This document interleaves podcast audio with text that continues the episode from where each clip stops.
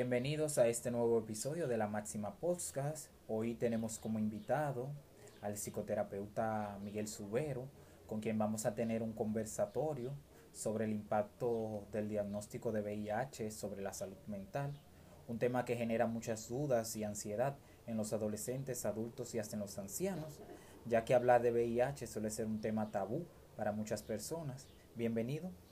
Hola, pues muy amable, gracias por invitarme, de verdad que súper encantado de estar aquí con ustedes. Pues bueno, mi nombre es Miguel Subero, yo soy psicólogo clínico, especialista en salud mental y en atención psicológica de personas que viven con VIH. Hecho, lo pueden checar en mi cuenta de Instagram, arroba soy psicopositivo. Y bueno, respondiendo a tu pregunta, eh, cuesta mucho para las personas ir a hacerse una prueba de VIH porque las personas en general tenemos la creencia irracional de eso nunca me va a pasar a mí. Tenemos la percepción de que el VIH es una enfermedad, sabemos que existe, pero creemos que yo no tengo prácticas que puedan afectarme o que yo no estoy haciendo algo por lo cual pueda adquirir el virus. Entonces muchas veces ese es el pensamiento de superhombre o ese pensamiento este, que, de, que a mí no me puede pasar.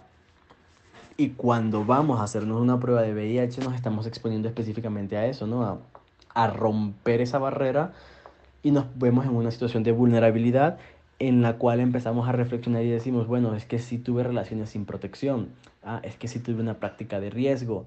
Entonces, eso nos pone en, una, en un conflicto con nosotros mismos que muchas veces es mucho más fácil evitar que afrontar.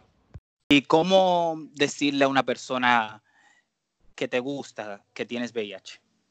¿Cómo sería eso? Mira, siempre, siempre es una, siempre es, un incierto.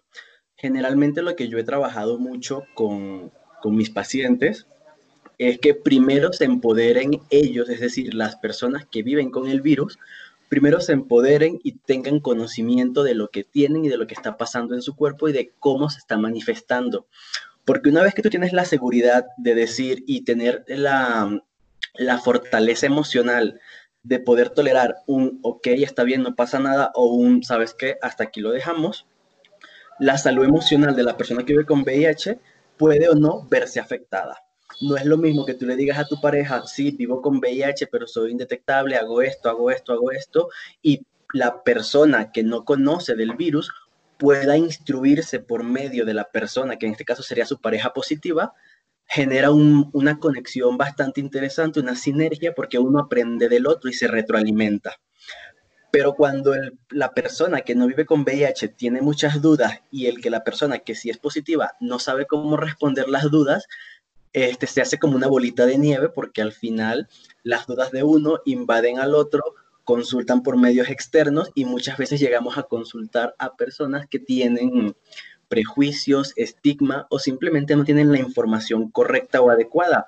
Muchas veces consultamos en Internet y vemos información y no sabemos cómo traducir esa información. Sí, cierto, muy cierto. Por ejemplo, hay personas que suelen decir, me hice el examen y salió positivo, no sé qué hacer, a dónde debo ir, con quién debo hablar. Ok, lo principal es que cuando una persona se hace un examen y da positivo, sale reactivo, en general, yo siempre les recomiendo o les practico a mis pacientes una segunda prueba, ¿ok? Porque hay que tener en cuenta que a veces las pruebas pueden dar falsos positivos. Entonces, si ya te haces una primera prueba y da reactivo, lo ideal es que con otro laboratorio vayas y te hagas otra vez la prueba de VIH. Si ya en dos laboratorios diferentes la prueba da positivo, entonces se recomienda que vayan a lo que es la atención de salud pública de los países o en este caso del país en cuestión. Y entonces allí van a pasar con su médico familiar, el médico familiar los va a pasar a lo que es la parte de epidemiología. En epidemiología te van a llenar todo lo que es tu, vaya, es una pequeña, eh, una pequeña historia clínica que estudia todos los datos. A veces son un poco de preguntas incómodas y esto es importante que la gente lo sepa porque el epidemiólogo o el médico en cuestión que esté haciendo esta encuesta va a preguntar cosas de tu sexualidad, ¿no? Entonces a veces nos sentimos incómodos hablando de nuestra sexualidad, nos sentimos incómodos hablando acerca de nuestras prácticas privadas, pero son datos que el, epidemiólogo necesita para también sumarlos a una estadística. Y el mismo epidemiólogo vuelve a hacer una prueba de VIH si no la hace el médico familiar y es la persona entonces que deriva o remite con el médico internista o infectólogo en la clínica que le corresponda dependiendo de la localidad donde viva se tratan generalmente de ubicar las clínicas eh, o a la, la, la, asistencia del VIH a la clínica más cercana del domicilio de la persona. Aquí hay un proceso bien interesante. Bien, bien interesante porque este, a veces pretendemos que me dan el diagnóstico de VIH y automáticamente voy a recibir medicamentos. No es tan lineal en ningún lado. Primero se hacen estudios de CD4 para saber cómo está el sistema inmunológico y qué tan deteriorado o afectado por el virus está.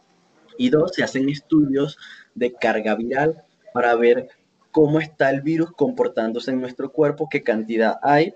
Y en algunos casos hay que hacer estudios adicionales también cuando el virus es un poco más avanzado de diferentes cepas.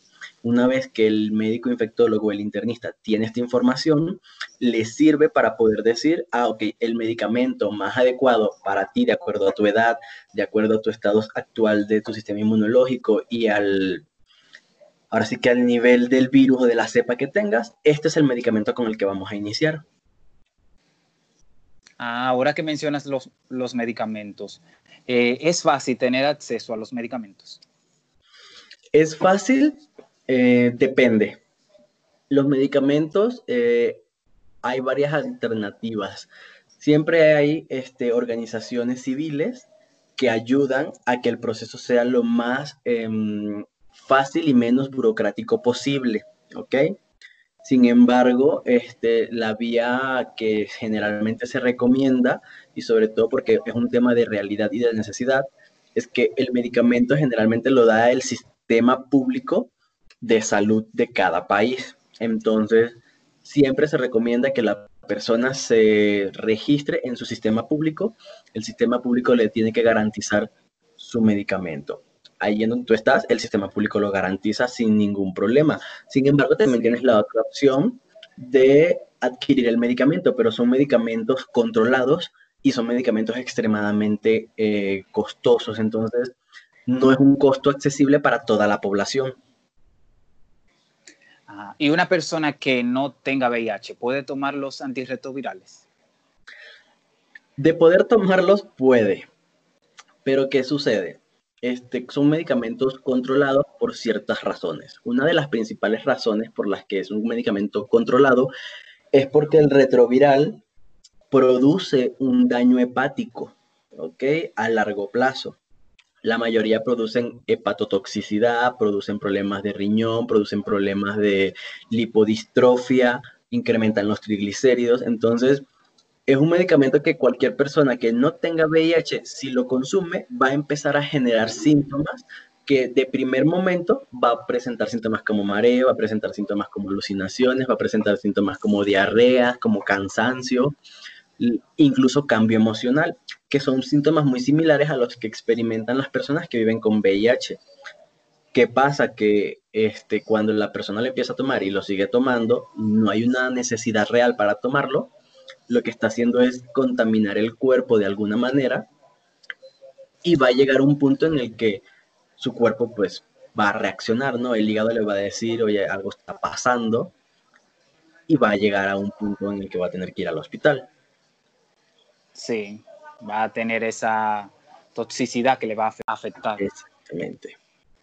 ¿Y qué es el PRE? Muchas personas hablan del PRE, pero ¿qué es el PRE? Ok, mira, bien interesante. El PREP este, viene muy de la mano con lo que es la parte también de indetectable no transmisible, muy de la mano en cuanto a que surgieron como en, el mismo, en la misma temporalidad, ¿no? Haz de cuenta que el medicamento para el PrEP eh, lo que hace es que yo tomo medicamento, que es medicamento que inicialmente se utilizaba para personas con VIH, ¿ok? Sin embargo, este medicamento empezó a tener ciertas fallas y empezamos a ver que este medicamento, que antes solamente era para personas con VIH, tenía una probabilidad de que el virus burlase el mecanismo de acción del medicamento por características asociadas a la emocionalidad sobre todo y a la falta de adherencia, y ya no fuese tan efectivo para que una persona que vive con VIH se mantuviera estable. Entonces, cuando pensaron en desechar este medicamento, ¿qué sucedió? Que se dieron cuenta que habían personas que no vivían con VIH y que estaban tomando específicamente este fármaco, que se conoce como Truvada. Entonces, vieron que estas personas no estaban desarrollando el virus, eh, la infección por VIH, a pesar de que tenían relaciones sin protección con sus parejas. Y empezaron a salir estudios a nivel del mundo. Primero fue el estudio del Partner One, que se hace en Canadá, y empiezan a ver que este lo hacen en personas heteros, en parejas heterosexuales, y empiezan a ver que las parejas heterosexuales estaban manteniendo relaciones y no pasaba nada. Luego hacen el Partner 2 o el Partner 2 con homosexuales y pasó exactamente lo mismo. Entonces dijeron, ¿sabes qué? Este medicamento que antes se usaba para personas con VIH y demostró una efectividad no del 100%, parece ser efectivo en personas que no viven con VIH.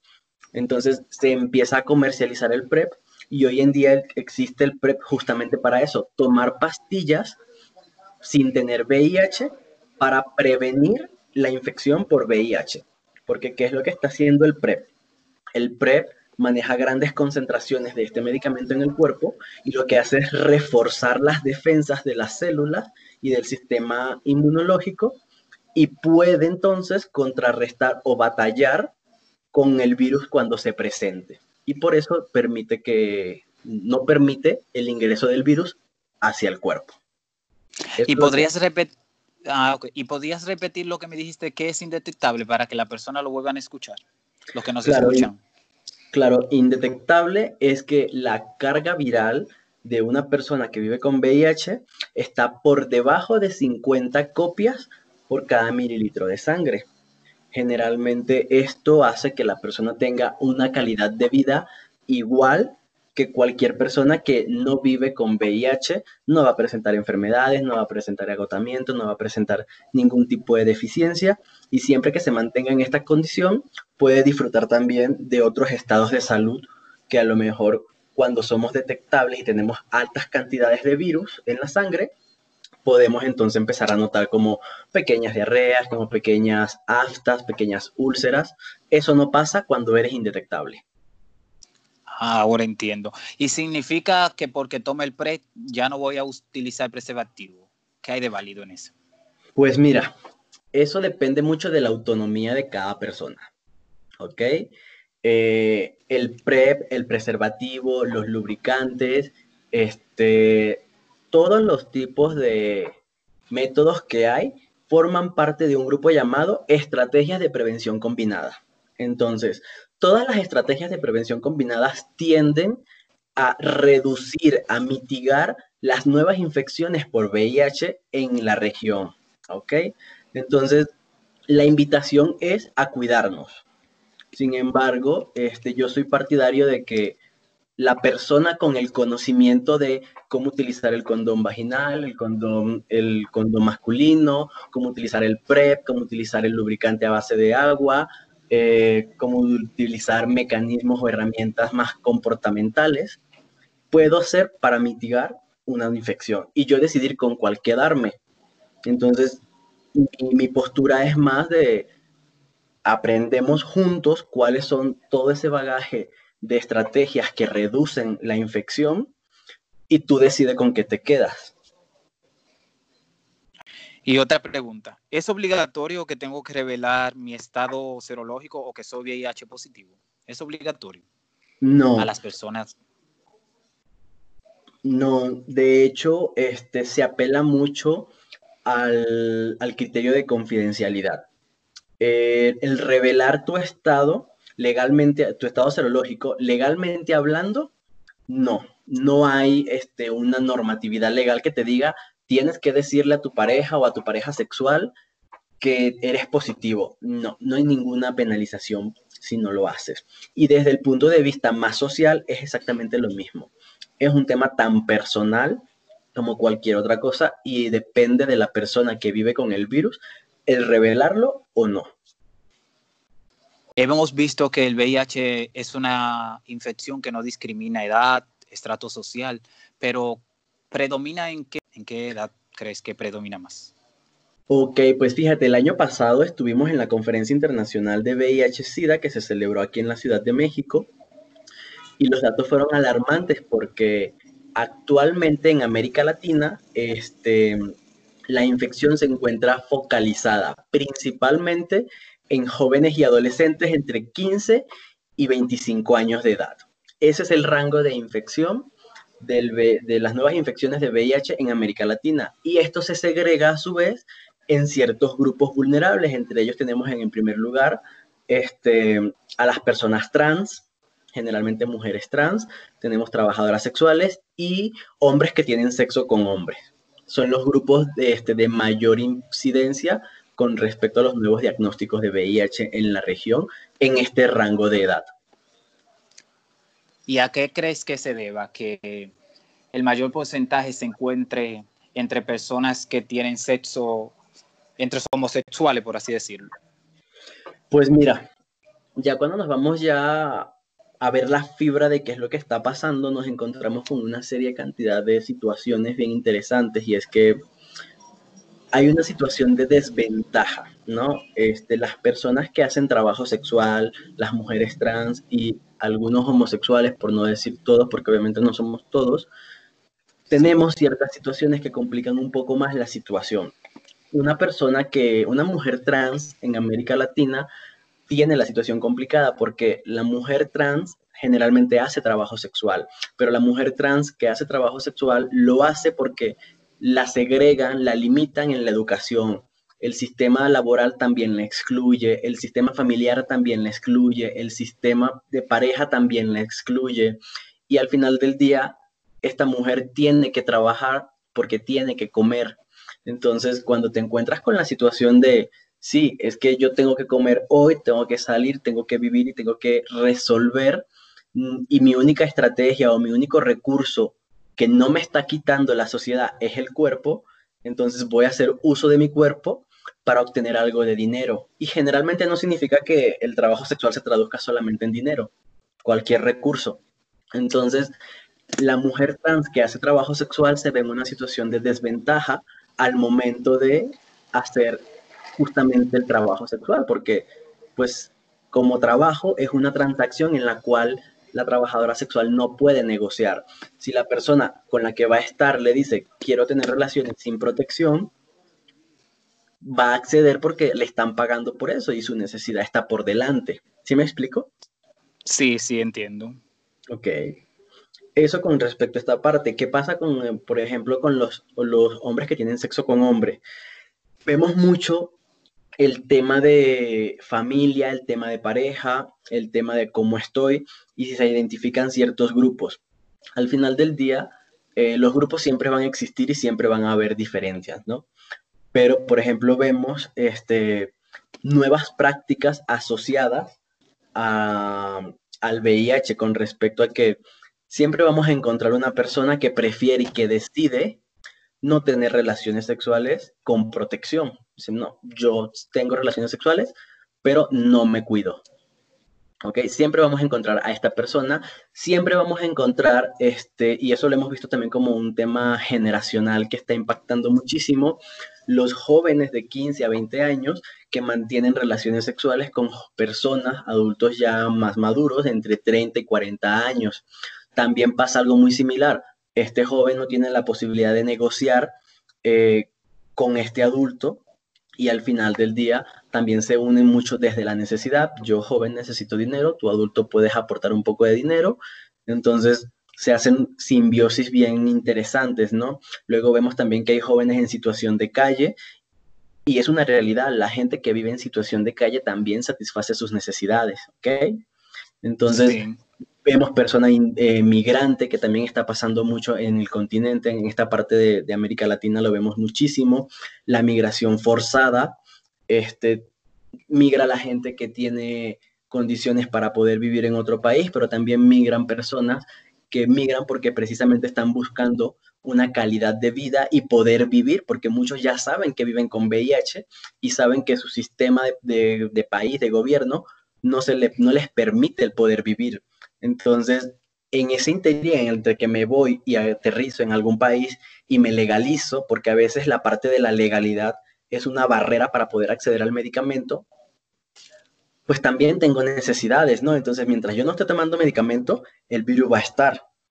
Muchas veces no es que el migrante lo busque, pero a veces puede suceder en cualquier tipo de relación, que estamos teniendo una relación y el preservativo se rompe, o no hay, o está muy caro, no tengo el dinero, ¿sabes? Son cosas que el mismo sistema a veces como país tampoco facilita.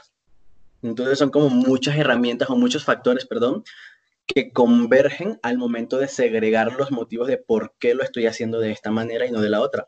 Otra de las cosas que se puede ver entre hombres que tienen sexo con hombre y que también ha influido mucho es la pornografía, eh, en donde vemos personajes actuando, teniendo relaciones sexuales y no tienen, eh, no hacen uso del preservativo.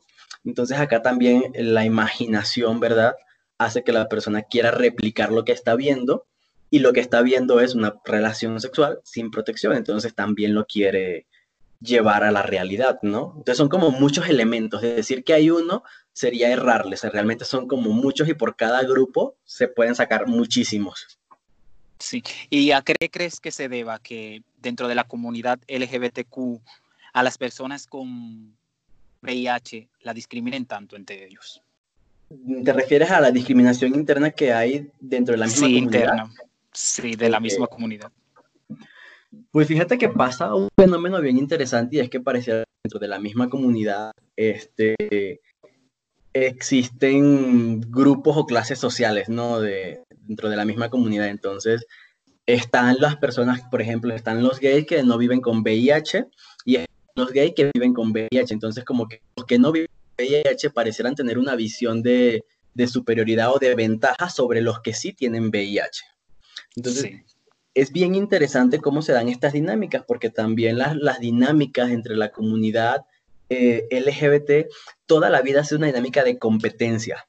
Entonces, presenta realmente bastantes panoramas interesantes que pudieran ser motivo de, de estudio precisamente, porque sí, yo estoy de acuerdo contigo, hay un nivel de competencia increíble, eh, hay un tema del cómo me veo y eso también tiene mucho que ver con el VIH, ¿no? Este, dentro de los gays, por ejemplo, el cómo me veo, el cómo me visto, el cómo me fotografío y con quién me, con quién me relaciono, va a configurar este, el tipo de amistades que yo voy a tener y el tipo de amistades que yo voy a tener va a configurar en mí la percepción de vida que voy a tener acerca del mundo en el que me rodeo. Entonces, podemos ver mucho estas imágenes publicitarias, este marketing que a veces muestra una vida perfecta y en la vida perfecta no hay cavidad para el VIH, ¿sabes?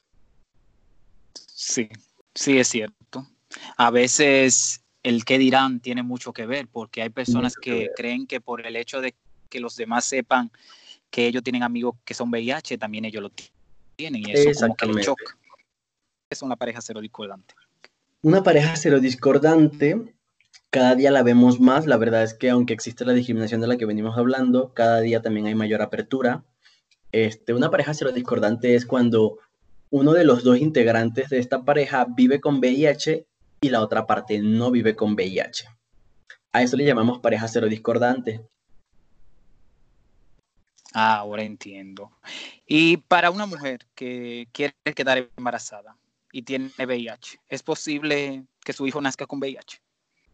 Fíjate que es un tema bien interesante y bastante sensible, este, este en particular de que una mujer con VIH pueda tener o no un niño. La realidad es que puede, la realidad es que existen los métodos médicos para que una mujer pueda llevar un embarazo sin ningún tipo de problema. Si la mujer es indetectable, puede tener el acto sexual y tener al niño de manera, este, fecundarlo de manera natural. Durante el desarrollo, la mujer, el protocolo indica que la mujer debe de estar en constante supervisión con el médico y meses antes de parir, eh, la mujer justamente empieza a tener una, un tratamiento antirretroviral mucho más intensivo, que ya no solamente es tomado de manera oral, sino que también a veces le dan las pastillas para que de manera intravaginal también las meta, para que las paredes de la vagina se permeen de ese medicamento que es el que, el que inhibe, que crea como una barrera que inhibe que el VIH traspase y puede infectar al niño. Entonces, hoy en día yo tengo muchos casos de amigas este, que viven con VIH, que ya tienen sus hijos y es netamente posible. ¿Contra qué se lucha? Se lucha mucho contra el estigma y el prejuicio social de las personas, de la familia, de los amigos, de la misma pareja, pero sobre todo contra el estigma que tiene el personal de salud. Este doctora, este doctor que me está atendiendo siempre me va a decir, no, no puedes. En la mayoría de los casos así es y también de eso se trata mucho, ¿no? De, de generar conciencia de que hoy día, en pleno 2020, una mujer con VIH puede tener un hijo sin ningún problema.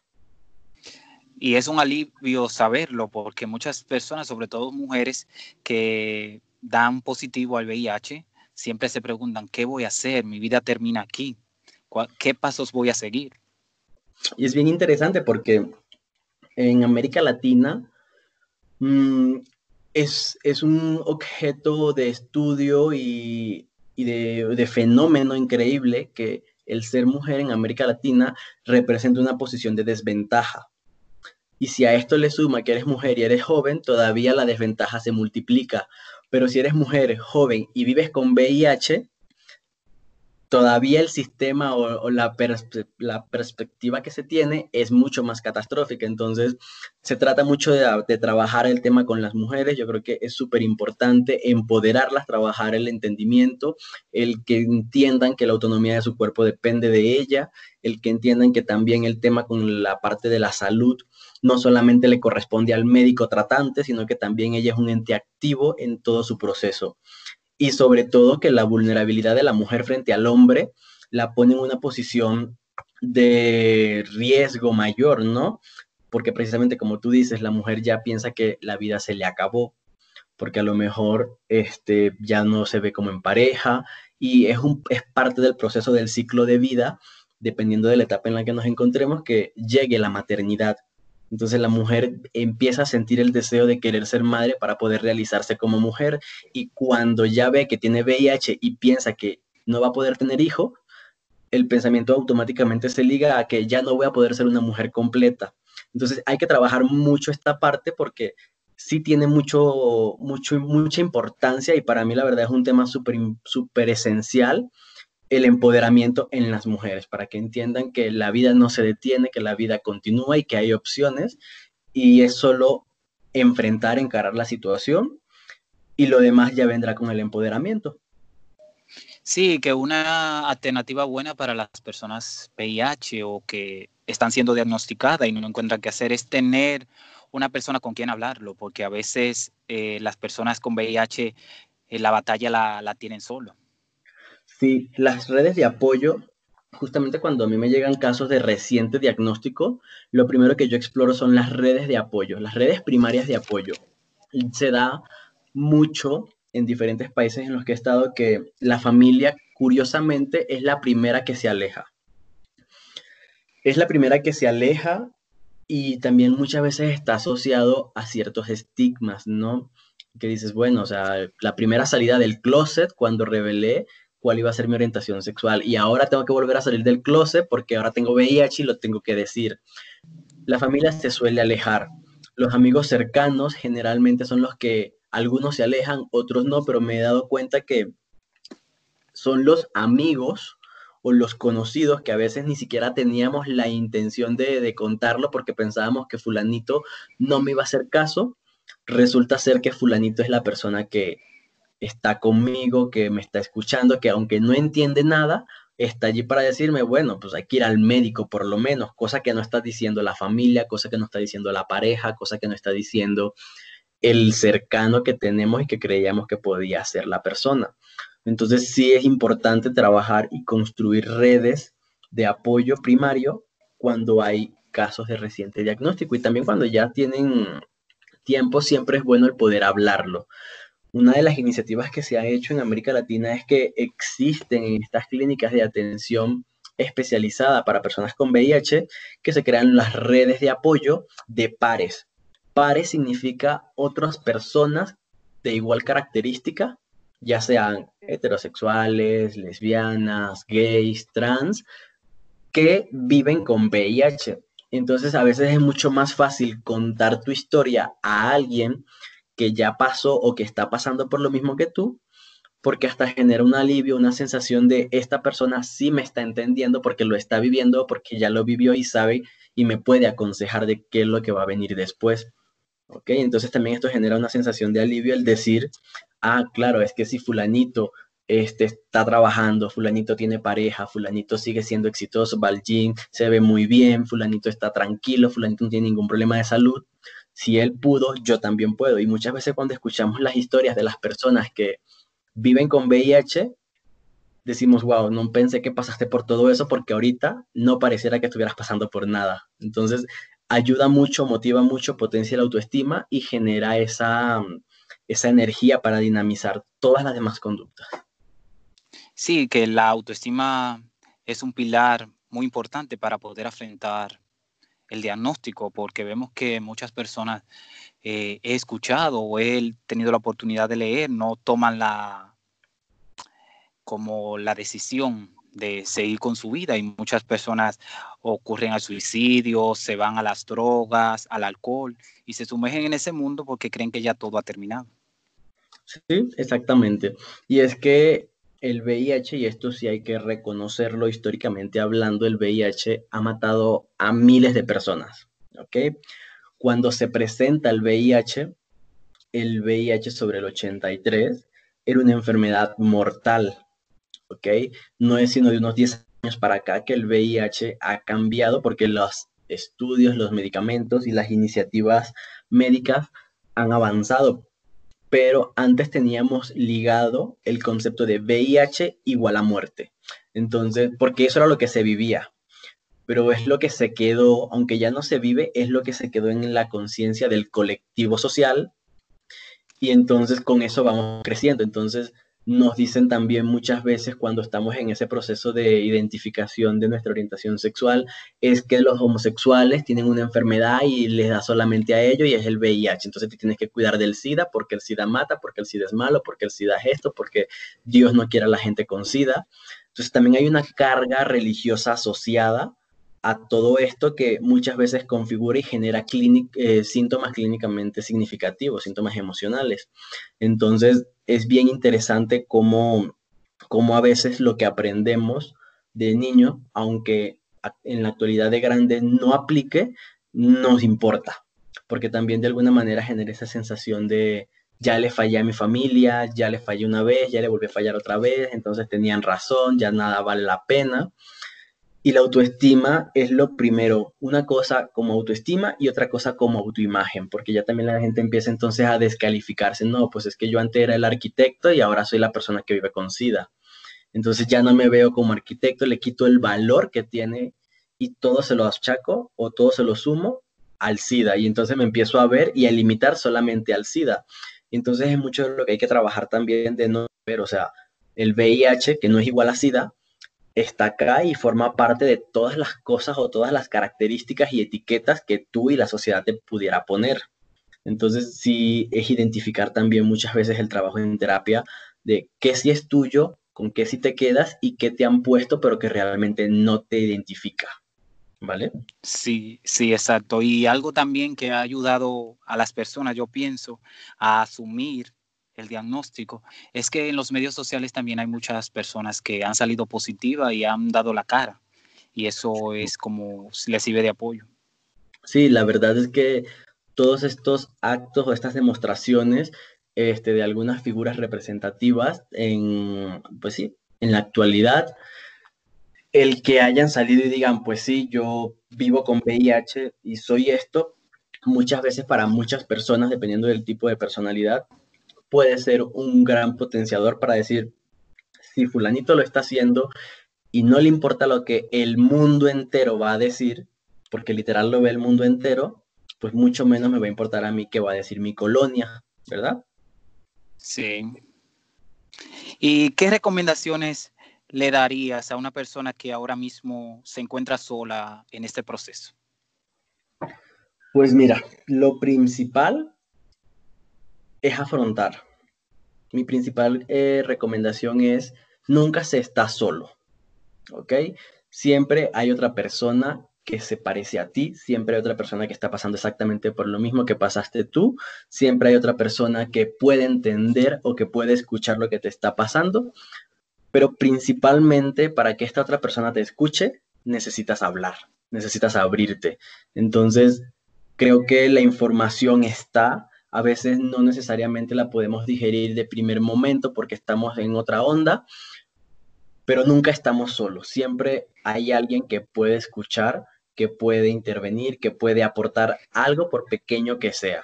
Entonces, mi mensaje es no se cierren, no piensen que el VIH es igual a muerte, porque no lo es, pero que es la oportunidad de el por qué VIH no es igual a muerte. Ese sería mi mensaje. Te vamos a dar las gracias por haber participado en este episodio. Eh, para las personas que están en el proceso y se encuentran solos, le puedes dar tus redes sociales o tu correo para ver dónde te ubican si necesitan hablar. Sí, por supuesto. Fíjate, en mis redes sociales me puedo ubicar eh, específicamente en Instagram, en arroba soy psicopositivo, y o a mi correo este, Gmail, que es Miguel gmail.com ¿ok? Generalmente por cualquiera de los dos medios eh, me pueden contactar. Yo siempre estoy respondiendo. Tengo muy activa la, cuenta de Instagram de arroba soy psicopositivo, entonces siempre es comunicación directa conmigo. Pues muchas gracias y a las personas que nos están escuchando, recordar que durante este proceso no es tan solo y muchas gracias a todos. Hasta la próxima.